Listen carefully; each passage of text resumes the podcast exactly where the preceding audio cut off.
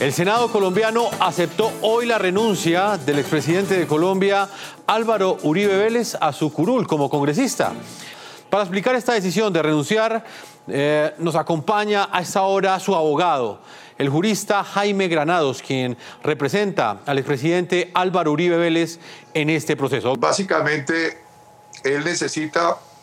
poder cumplir eh, cabalmente con las funciones como senador porque ha dado siempre en su vida ejemplo de responsabilidad. Y en estas condiciones en que ahora se encuentra, no podría hacerlo. En segundo lugar, debe defenderse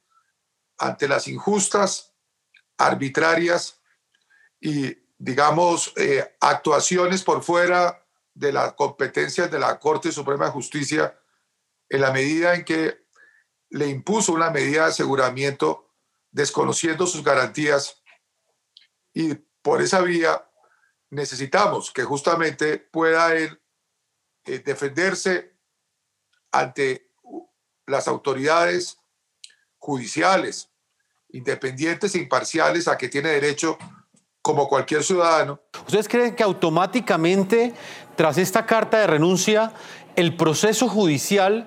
que le adelanta la Corte Suprema de Justicia, la sala de instrucción de la Corte Suprema de Justicia al expresidente Uribe, debe pasar a la justicia ordinaria y el acusador debe ser la Fiscalía? El artículo 235 de la Constitución, en su parágrafo,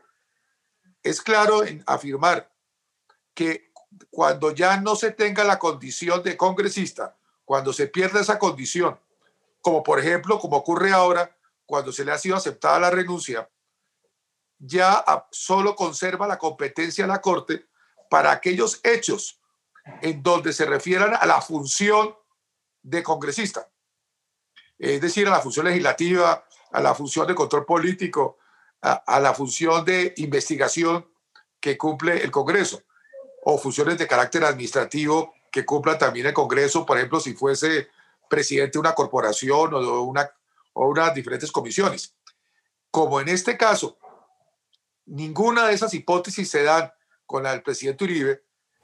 la competencia ya no la tendría la Corte, porque esto es un tema de orden público, sino que le corresponde a los jueces ordinarios. El doctor Uribe está en todo su derecho. Ese es un derecho que tienen las personas a renunciar a sus cargos. Eh, como el senador Uribe ha renunciado a su cargo en el Senado, le corresponde ahora al Senado de la República eh, aceptarle la renuncia. Si el Senado le acepta la renuncia, como seguramente va a suceder, cesa en el cargo de senador. Y como cesa en el cargo del senador, la Constitución nuestra en el artículo 235, en su parágrafo, dice que también cesa el fuero, a menos que el delito que presunto que se investiga eh, haya sido eh, o tenga relación con las funciones de senador.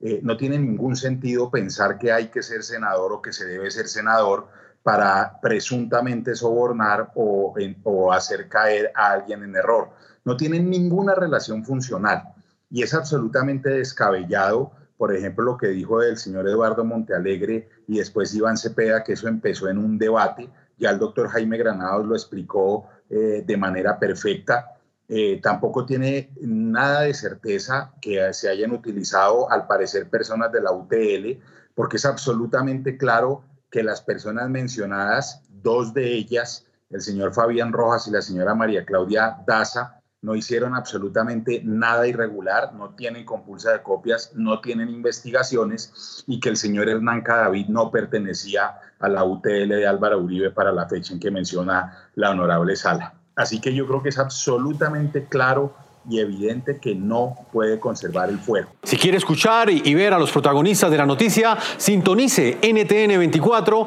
de lunes a viernes a las 6 de la tarde, hora de Bogotá, Quito y Lima, y 7 de la noche en la costa este de los Estados Unidos.